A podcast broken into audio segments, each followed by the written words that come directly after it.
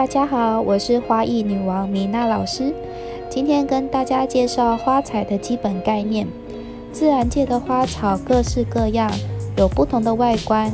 那因应花型的需求，选择适当的花材，就能设计出组合一个有特色的作品。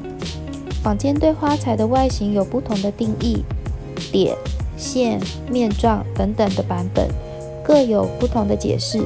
那其目的是在帮助各位读者可以认识各种花材，只要熟悉花材的外形特征、赏花期，就可以举一反三，适得其所，应用在各种花型中。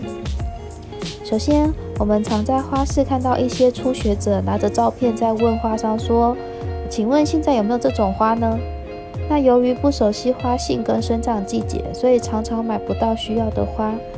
那又不知道能够用什么花材来取代，所以不知所措。因此，喜欢插花的朋友要先认识花卉植物，了解特性及可替代的花卉，在适当的季节挑选适当的花材，事半功倍，就能顺利做出完美的作品哦。首先，我们来介绍线形的花材，它是有一种向上延伸质感的花材。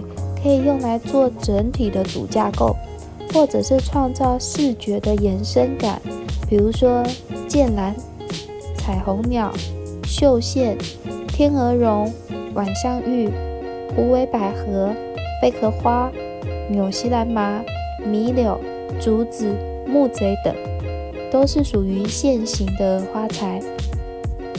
第二种点状的花材，点状的花材多为圆形。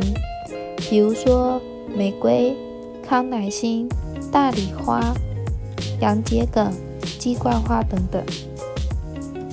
第三种面状的花材，具有平而广的特质，设计的时候可以和线状的花材组合，使作品都更有安定感。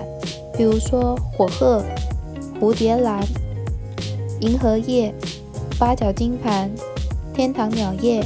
变木叶等，尤其叶片常常可以作为衬底，稳定作品哦。第四种块状花，比点状花更大型的花材，比如说向日葵、针垫花、帝王花、夜牡丹等等。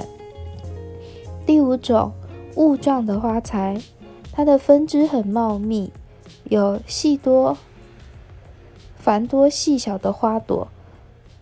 非无法计数，比如说满天星、星辰花、水晶花、补血草、孔雀紫苑，就是孔雀菊等等，都可以填补空间，做色彩的呼应。那这五种，我们只要在一个作品中充分的去搭配它们，那作品就会变得非常丰富、有趣，而且细致、有层次。希望大家下次再到花市买花的时候，可以将这几种花材，呃，多多的去观察，然后做不同选择的运用。希望每个人都可以做出你们有特色的作品哦。今天节目到此结束，谢谢。